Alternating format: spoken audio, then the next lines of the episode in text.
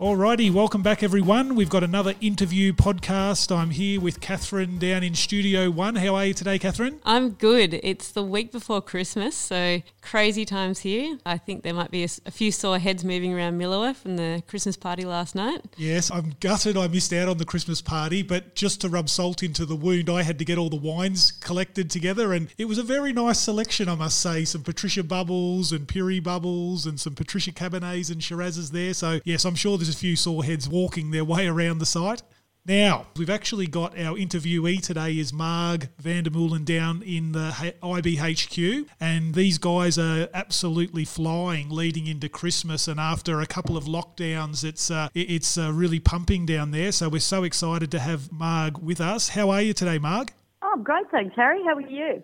Yeah, yeah, really, really good. It's really great to, to have you on, and thank you so much for giving us your time. You've worked with us for almost three, uh, sorry, almost four years now, and uh, we'll get stuck into that shortly. But it's really the early years that we want to hear a little bit more about, and that our listeners are most interested in, and how you your journey came about, and you got to working with us at Brown Family Wine Group. So, Marg, we play a little bit of This Is Your Life. So, can you tell us a bit about where you grew up, where you went to school?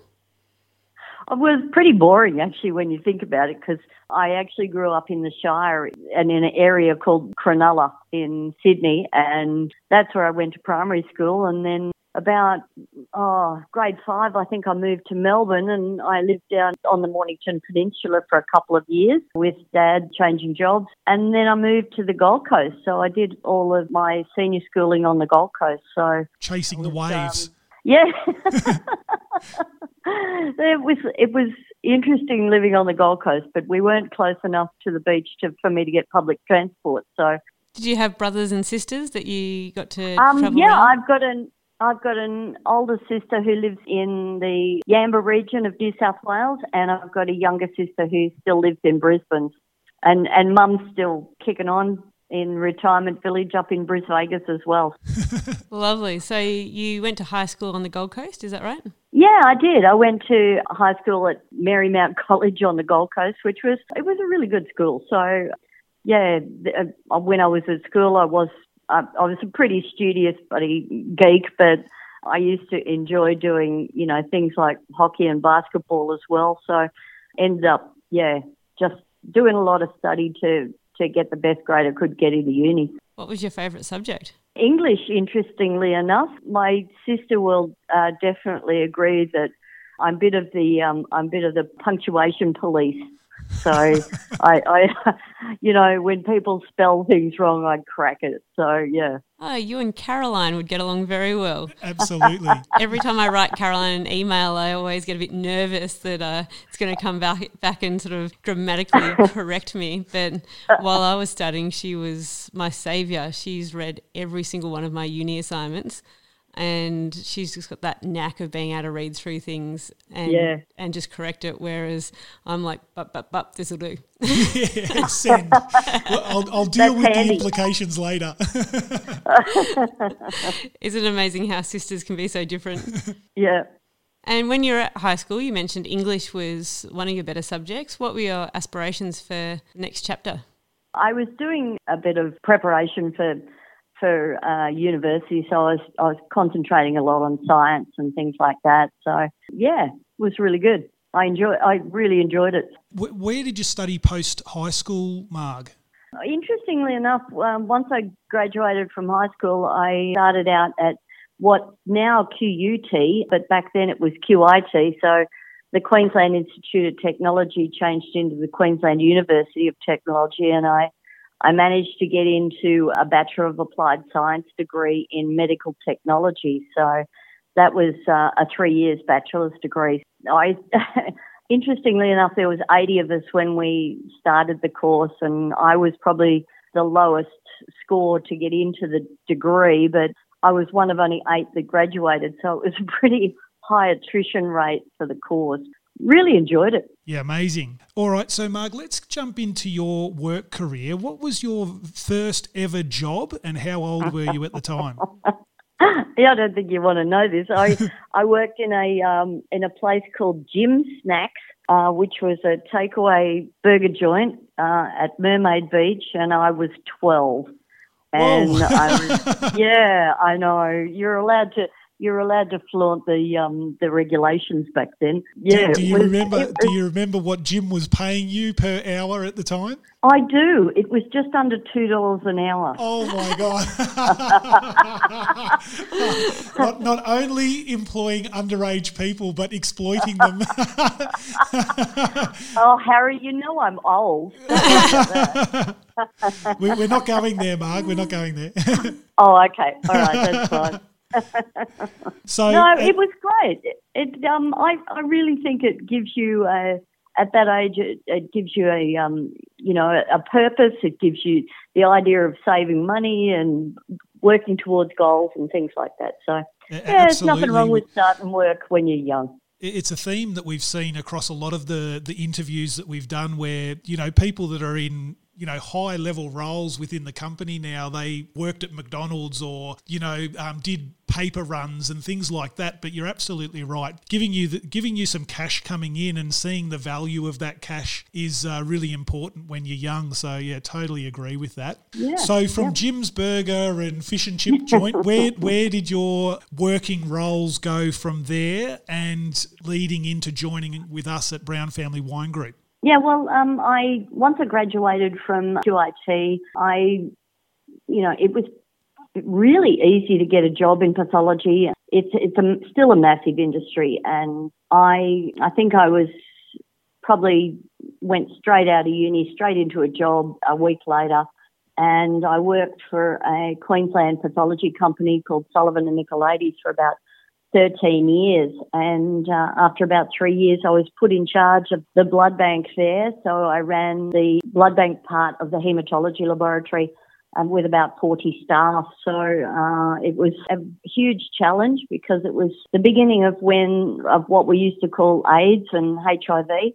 And so that was, you know, it was the start of tracing a bit, you know, the ability to trace where blood products go. So I was quite involved in that very early on to introduce traceability into blood transfusions and things like that. So it was a really enriching career and I really enjoyed it.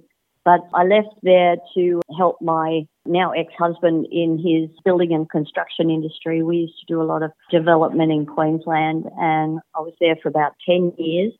My friends give me such a hard time because one year I won the, um, uh, the Housing Industry of Australia Bathroom of the Year award, which is quite hilarious because now my friends just say I design the best shit houses in Australia. So, so, so good. Yeah, I, I, I, think that's a little weird, but anyway, it, it was definitely a um, uh, a different career to go into, but it was really uh, financially very rewarding because we did a lot of work and uh, employed a lot of staff, and uh, it was very good. So I came back from a, you know, back then I could afford to take really good holidays, and I came back from a holiday in New Zealand.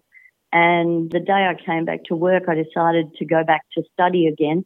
And I enrolled in the Masters of Viticulture and Wine Technology through the University of Melbourne, which was quite, pretty stupid, but it was the only one that was available that I could do a lot of it online from Queensland. I started that. I was flying down to Melbourne I met this crazy guy the first morning, the first lecture called um, Andrew Harris, and you know uh, that was the first first lecture we had. Um, this really tall, very knowledgeable wine dude was in the room, and I'm going, holy dooly, I don't know what I'm doing here, but um, Where, where's yeah. the blood works? so during that period of four years of study, I decided to have a tree change. So we bought and uh, a vineyard here in the Yarra Valley and ran that for the next 14 odd years before I sold that. And then, yeah, now I'm at IB. Marg, what first sparked your passion for wine? I love uh, everything. I you know, travel and I really believe in the ability to, if you immerse yourself in a region, you can get palate memory from a region. And every holiday I used to have was another wine region. You know, it, whether it was Queenstown in New Zealand and the beautiful Central Otago region or Tassie or, you know, you do get palate memory if you, if you do it. And I, I was just absolutely enthralled with the idea of terroir and the amazing ability of grapes to have that sense of place. And I just love that. And that just, I could, I couldn't understand it at the time, but certainly learnt that very quickly you're preaching to the converted here, but it's it's sort of it's it's almost uncomprehendable that other people don't get that. You know, like people go to a wine region for a holiday and you say, "Oh, what wineries have you visited?" And we're, "Oh no, we, we, we didn't come for the wineries." And you're like, "What? what are you doing here then?" yeah, no, it is. It's absolutely amazing. So, I, I, actually the next question that we've got, I I think I sort of know the answer to this a little bit, but uh, how did you hear about the job going at Brown Family Wine Group and IBHQ? Well, I actually wasn't looking for a job at the time. I I had just sold the property that I was at and I had the car loaded up with what I had in worldly possessions and my then dog Betty in the front seat with me and I'm driving out the gate of the property and the phone rings and it's, you know, the HR manager from Brown saying, there's a job coming up. Um, we'd be interested in interviewing you. So they actually rang me and I, I think I have an inside knowledge onto who, who put them onto that. So um, I, I, might have spoke to Scott Nargi and said, "Oh, I think there's someone we need to call." and I do appreciate you for that, Harry. And still here, that's that's awesome. You know, a, a, champion of the Yarra Valley wine industry, still working with us at IBHQ. It's absolutely fantastic. Now, Marg, can you tell our listeners a bit more about the Innocent Bystander restaurant and cellar door and how things are operating now just post our lockdowns? Yeah, well, we just cannot believe it. You know, IBHQ has always been a, a destination in Healesville. Everybody knows that it, you know, that, that this is the one place you need to come to. And it has just gone from zero to a thousand percent since lockdown finished. So, you know, it was definitely a, a struggle to keep running during lockdown, doing your takeaways, but wow, we've gone from zero to hero again in, in no time at all. You know, that people really appreciate that it's a family run, run and owned business and the team here at IBHQ are an amazingly well tuned team. And, you know, we get about 120,000 visitors a year through HQ. Then heaven knows where that's going to go now with our Garden of Innocence open because of, you know, the COVID restrictions and distancing, we were able to get the new garden out the back of the venue open quite quickly. And um, it's just a beautiful spot to sit along the side of the Watts River and enjoy the, the trees and the sunshine and the, all the things that are great in Healesville. So uh, it's just beautiful out there. It's not too great today. It's a bit dismal and rainy down here today, but it's open all the time and people can just come in, have a go outside and have a drink, enjoy the food and the pizzas and things like that. So yeah, it's a great spot and, you know, people do see us as a destination for, you know, lunch and, and drinks. I do love the name Garden of Innocence. Yeah. It really conjures up sort of an Adam and Eve sort of style yeah, yeah. thing going on. Yeah, I think yeah, I don't, I don't know that it's ever going to be so innocent, but I think um, it's definitely, uh, it's definitely a good name. It starts with good intentions. and Marg, that, should, that should be the byline, actually. Yeah, starts with good intentions. and Marg, what's people's reaction going out there? Like, is it a bit of a wow factor, or is it just uh... total, total, total wow factor? You know, because it's open, it's sunny, it's bright. There's always a cool breeze coming off the Watts River. You look into just, you just look into bushland. It's just beautiful. And they, they go, oh, oh, wow. You know, instead of having to sit inside, you know, they can sit outside. There's shady spots, there's sunny spots. You can always, you give people the option as to whether they'd like to sit in the shade or in the sun. And then there's umbrellas. And yeah, it's a really great little vibe out there it really pumps some afternoons so and evenings. It's really great.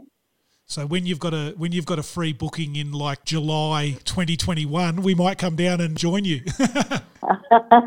That'd be great. That's about it. now, Marg, what are your key responsibilities at IBHQ? I tend to do a lot of the wine tastings here at this at IBHQ. Really um, gratifying to me to be able to deal with customers both inexperienced and experienced. And, you know, I really enjoy that interaction again. You know, it was, you know, that's what I do. I talk about wine for a living. And with the COVID lockdown, it, that was quite restricting for me. So it's nice. I get to do a lot of wine tastings with the customers. You know, we have now the, you know, still with social distancing, we have seated tastings, and uh, it's great just to be able to chat to people about wine. So, yeah. And then I train the staff as well in the intricacies of our wines and, and other things as well. So, yeah. And going from working for yourself, having your own businesses for quite a long time, were there things that surprised you when you started with IB? Not so much. Uh, well, yes, with IB, the thing that just blew me away was how genuinely supportive and nice everybody in this industry is. And they you know, they really have the IBHQ team has just turned, it's just become my family. You know, they're just, they're just part of what goes on every day nowadays. And I think the thing that amazes me the most is the camaraderie that occurs both within IBHQ and the general wine industry here in the Yarra Valley. We're a very convivial sort of thing. I suppose wine does that to you. But yeah, no, everybody's happy to share information and things like that. So, but IBHQ is just generally a lovely family feel. You know, you can just feel it with the staff there. They feel really comfortable to come to work. So it's really cool. I do understand that you may be part of the glue of making that place feel like a family. And well, you know, everybody needs a grandmother figure. I was going to say a mother, not, not all the way to grandmother.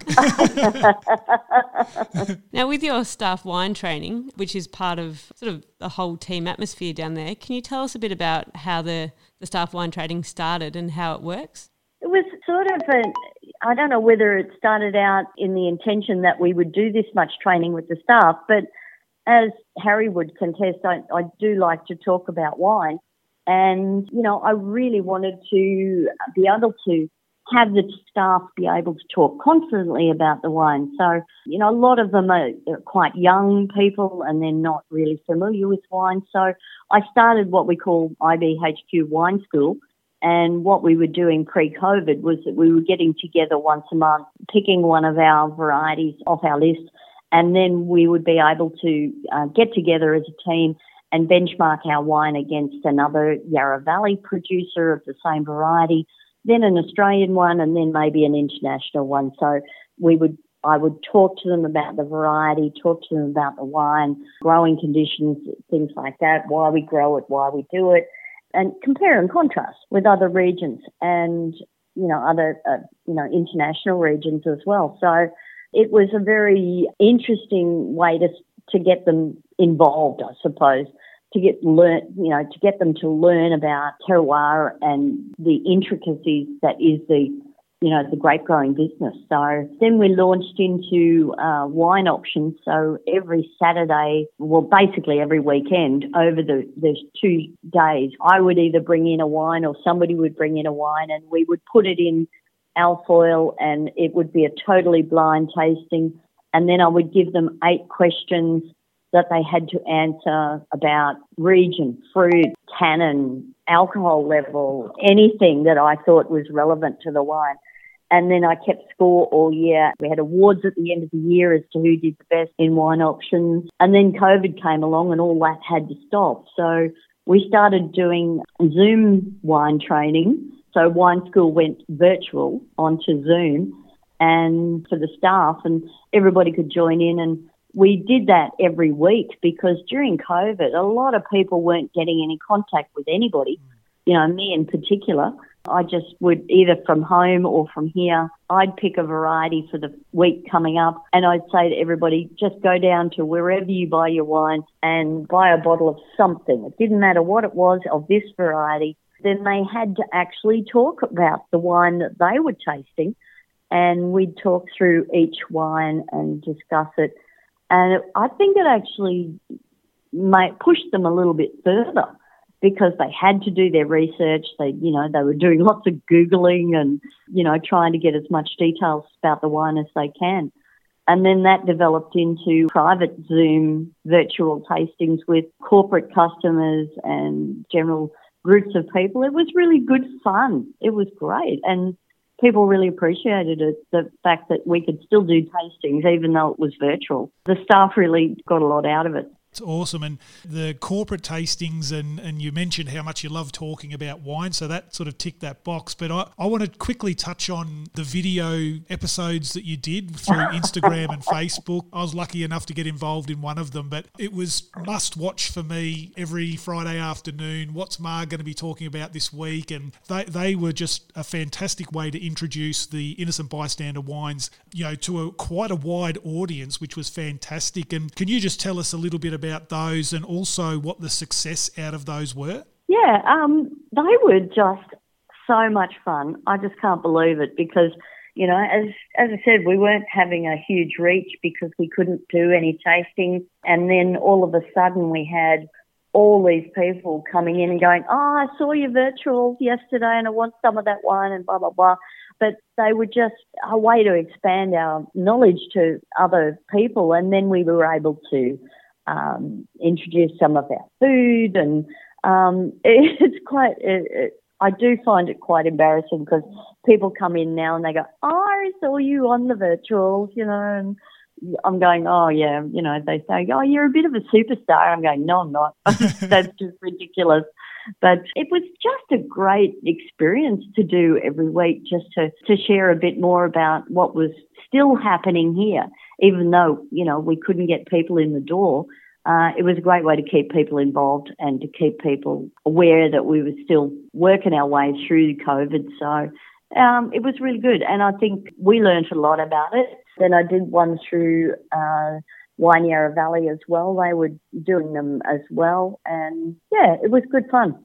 Now, outside of work, what's important to you? What do you do for fun, or what keeps you mentally strong? I actually really enjoy cooking yeah, I'm a crazy cook. I my days off are just involved around you know sourcing ingredients, especially here in the Yarra Valley, and I relax by cooking, and um, I, I, really enjoy that. It's great fun. Do, do yeah. you start with? I'm cooking this dish and I'm going to have this wine, or I've got this wine, I need to cook this sort of dish. yeah, you got me on the second one. Yeah, definitely. Um, I'm thinking, you know, I'm going, oh, maybe I'll have a Nebbiolo for dinner. What can I make? Awesome. Yeah, uh, definitely. yep. All right, Marg, we're drawing to a bit of a conclusion now. We've got a few questions that we ask all of our interviewees. Have you got any funny travel stories that you want to share with our listeners at the ferment? Oh, heavens. Well, I want to go back to travelling a lot more, but I can remember uh, the trip to New Zealand where I, when I came back and decided I was going to get into the wine industry, I was we were flying into Queenstown from Brisbane on Christmas Eve, and it was like 35 degrees when we left Brisbane. And we were flying into Queenstown. Now, now you probably know the airport in Queenstown. It's um, right in between the Remarkables, and it's quite it's quite a crazy hazardous entry. And the, the the pilot had about three goes at landing and uh, he dropped through the cloud and it was snowing and yeah the whole place was covered in snow and he goes nah that's it. And he flew us to Invercargill. Now I don't know whether you've ever been to Invercargill but it's pretty much the last stop before you hit Antarctica. and so not quite then as we picturesque as Queenstown. No, no, not pretty at all. and then we, um, yeah, then they had to bus us back to Queenstown. So that was, you know, that was a really interesting couple of days. Uh, considering it was, you know, the day before Christmas, and we were due to start. I was doing the walk on the Milford track the next day, so we had a very late night to get in that night. So yeah. Were you the Queenslanders turning up with the shorts and thongs on to? Yeah, pretty much. Pretty much.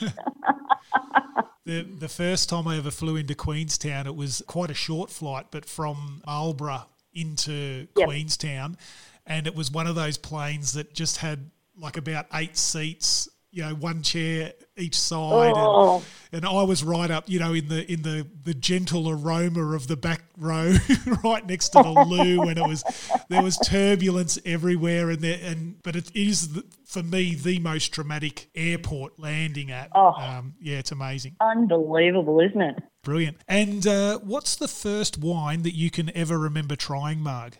Oh, I don't. I'm a bit embarrassed to admit this, but I think it was Trevi Spumante. Oh yes, Um, yeah.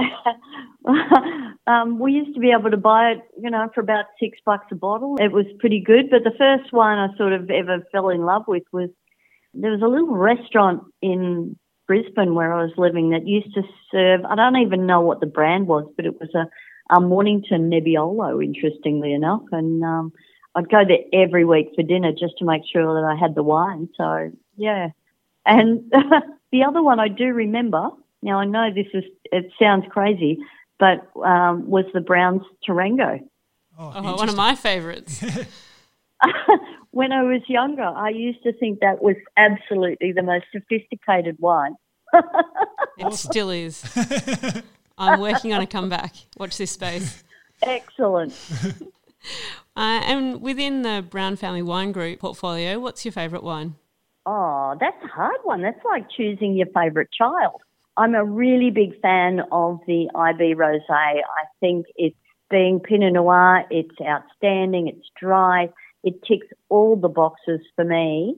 You know, I uh, really love things like the Tassie Rieslings and, but yeah, for me, rosés are go-to because it's just a no-brainer when you get a really full-flavoured rosé that's dry and crisp and fresh. We're coming into summer. It's just, yeah, that's a no-brainer for me. We're Yep. pretty spoilt for choice. It's amazing. We are spoilt for choice. and if you're not drinking within our portfolio, what would you go after? Yeah, probably something like a Tassie Riesling. I'm a bit of a Riesling nut. I, I do love great Pinot Noir, but that, you know, those great Pinot Noirs sometimes, you know, hurt the hip pocket a little bit. Things like, you know, Goaty Hill Riesling uh, or Springvale Pinot Noir from Tassie. You know, I'm a bit of a nut about drinking what grows well in that region, really relying on the terroir the, of the region to highlight the the best possible fruit that grows in that region. If you're buying, Catherine, you can always. I was very very lucky last year to be able to steward at the um, Yarra Valley Chardonnay Symposium, where I tried a Montrachet that was Jean Claude Ramonet, and I was just blown away. I could not believe it. It was the most amazing wine I've ever tried. And uh, yeah, if if, uh, if it's your shout, that's the one I'll try. Well, Andrew and I keep talking about organising study tours, so yeah. maybe the three of us will start planning the study tour to Burgundy, and then Provence to Beautiful. finish I'm it off. in. we'll we'll we'll start in Échezeaux maybe. Nice, nice, nice plan. now, Marg, it's been a pretty crazy 2020. What's the best thing that's happened to you personally this year? Uh, for me, finally buying my own house and moving into my own place again. You know, I've been renting for the last four years, um, ever since I started at IB actually. And finally buying a house and settling down and, you know, feeling comfortable in my own place with my own things again. That's, um, 2020 hasn't been too bad for me, I must admit. A, a couple of things have really fallen into place. So, yeah, having a, a nice house here in Healesville gee, it takes me about ooh, two minutes to drive to work. That's pretty hard. Perfect. It's so nice to hear when people have got some great stories out of 2020 like that. And uh, Yeah. who are you most grateful for this week? Probably my boss, Carl. He's he's pretty. He's a really cool boss, and you know, I was just sitting at home on my days off, thinking, oh, you know, I've cleaned the house, I've done all the washing. What the hell am I going to do? I've cooked dinner, and he just rings up out of the blue, and he goes, oh, uh, I'm going down to such and such for a wine. Do you want to meet me down there, and we'll have a glass of wine? And you just talk about anything other than work if you can. It's just nice to have somebody that you just know that you can just ring up and have a casual drink with them and there's nothing organized and it's just easy. That was really cool just to, you know, get out of work and get out of home sometimes and just catch up and spend some, some quality time with, you know, somebody outside of work because you know you get on with them really well. And, you know, the glue that is wine that keeps us all together is, uh, is quite an interesting sort of concept, I suppose. And absolutely highlights that whole mentality of us at Brown Family Wine Group that do treat each other like a big family. Which it's so amazing. Nice. Totally amazing. I love it. And looking forward to the next six months or uh, all of 2021. Is there something that you're looking forward to? Uh, travel.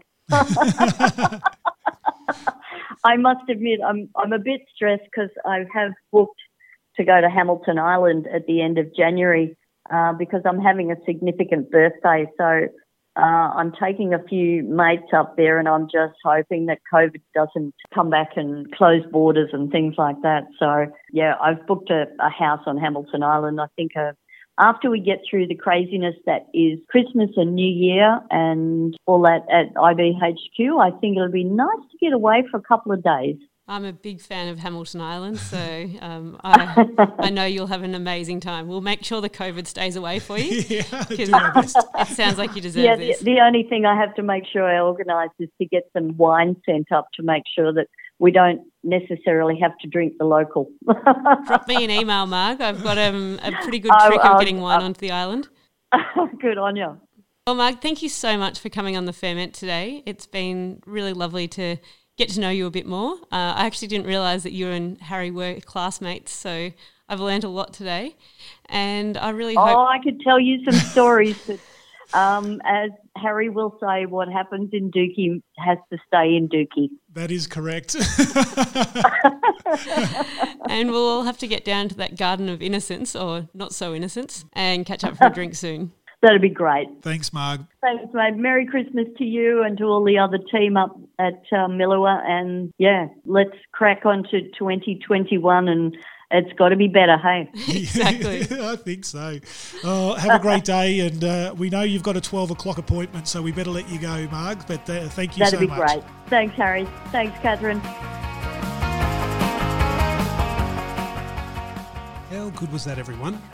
If you have any feedback for us at the Ferment, please send us an email, the ferment at brownfwg.com.au. Also, don't forget to check out our Tasting Note podcast. Thanks for listening to The Ferment, everyone. Stay safe out there, chase hard, look out for each other.